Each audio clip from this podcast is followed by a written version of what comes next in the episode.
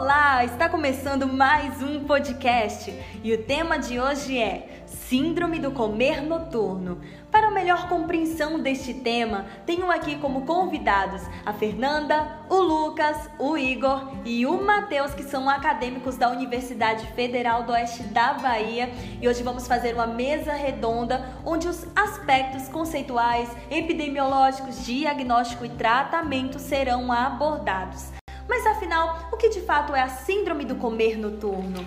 Ela é uma condição caracterizada por hiperfagia noturna, ou seja, distúrbios no padrão do sono, né, incluindo recorrentes episódios de despertar para consumo de alimentos, podendo levar uma anorexia matutina, ou seja, está sincronizado ao ciclo claro e escuro e aos níveis de cortisol, serotonina, leptina, citocina, entre outros. Existe também um estudo apontando onde os jovens adultos são os mais afetados por essa síndrome. Eles apresentam um, um mais alto consumo alimentar no período noturno em comparação às demais faixas etárias, ou seja, existe uma dificuldade no sono, a carga emocional emocional, então resulta em estresse, depressão, ansiedade que acaba refletindo na sua alimentação. Mas nesse momento eu gostaria de passar a palavra para a nossa convidada Fernanda. Fernanda, poderia nos contar como isso começou, o histórico e os seus aspectos epidemiológicos? Olá, Tainá, boa tarde. Sobre o histórico dessa síndrome, vou começar falando sobre Stancard, que foi a primeira pessoa responsável a trazer as primeiras publicações sobre essa síndrome, trazendo como seus primeiros aspectos as características alimentares de seus pacientes obesos. Em seguida, em 1959, foi feita a primeira descrição sobre a síndrome do comer noturno, em um, em um estudo sobre transtornos alimentares, em que essa síndrome foi associada ao transtorno de compulsão alimentar por estarem ligados ao sobrepeso e a obesidade. Em seguida, em 1996, essa síndrome teve suas características redefinidas, onde 50% da ingestão energética diária deveria acontecer após as 19 horas, além de ter características como anorexia matinal e problemas relacionados ao sono. E para finalizar, em 1999, foi quando iniciaram os estudos sistemáticos sobre a síndrome usando métodos comparativos, e foi a partir daí que eles demonstraram comportamentos e características neuroendócrinas específicas dessa síndrome. E sobre os aspectos epidemiológicos, nós temos a obesidade e o sobrepeso, que está associada a essa síndrome, pois os estudos relatam que 57% das pessoas obesas e 28% das pessoas com sobrepeso apresentam essa síndrome, fator que está relacionado ao aumento do tecido adiposo dos pacientes. Outro aspecto é estar mais presente em pessoas do sexo feminino e durante o período da infância ou adolescência. E por fim, também está associada a comorbidades psiquiátricas, especialmente a depressão e com o uso de antipsicóticos atípicos.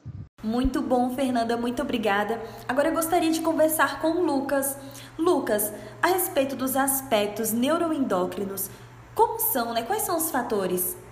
Bom, os fatores neuroendócrinos da síndrome de comer noturno, eles vão estar diretamente ligados com alterações no ritmo circadiano de secreções endócrinas, como por exemplo, do cortisol e da melatonina, sendo a melatonina um neurohormônio regulatório do ritmo do sono. O seguinte estudo, é, que parte de sintomas apresentados por sujeitos como a S CN deve-se a baixos níveis de melatonina, que podem incluir dificuldades de adormecer ou de se manter dormindo, né? assim como também ligados à má qualidade de sono.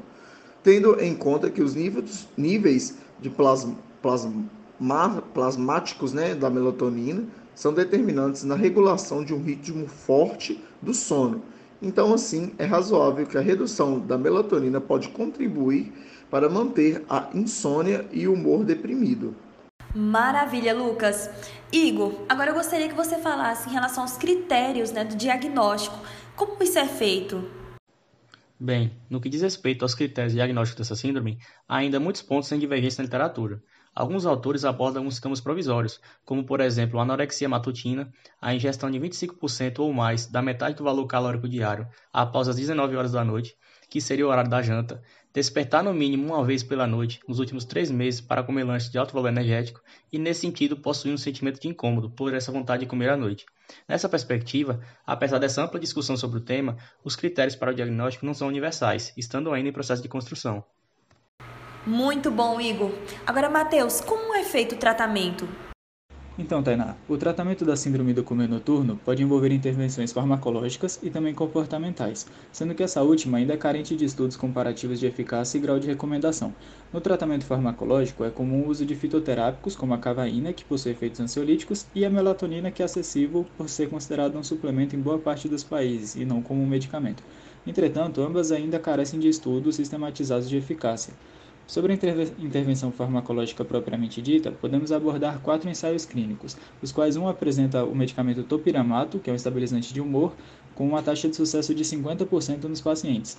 Outros dois estudos apresentam a sertralina, é, com uma taxa de sucesso de 70% nos pacientes e melhora no, nos sintomas e na qualidade de vida juntamente com a perda de peso em cada paciente. Um artigo também apresentou a fenfluramina, que apresentou um sucesso de 85% nos casos e também a redução na quantidade energética ingerida de cada paciente.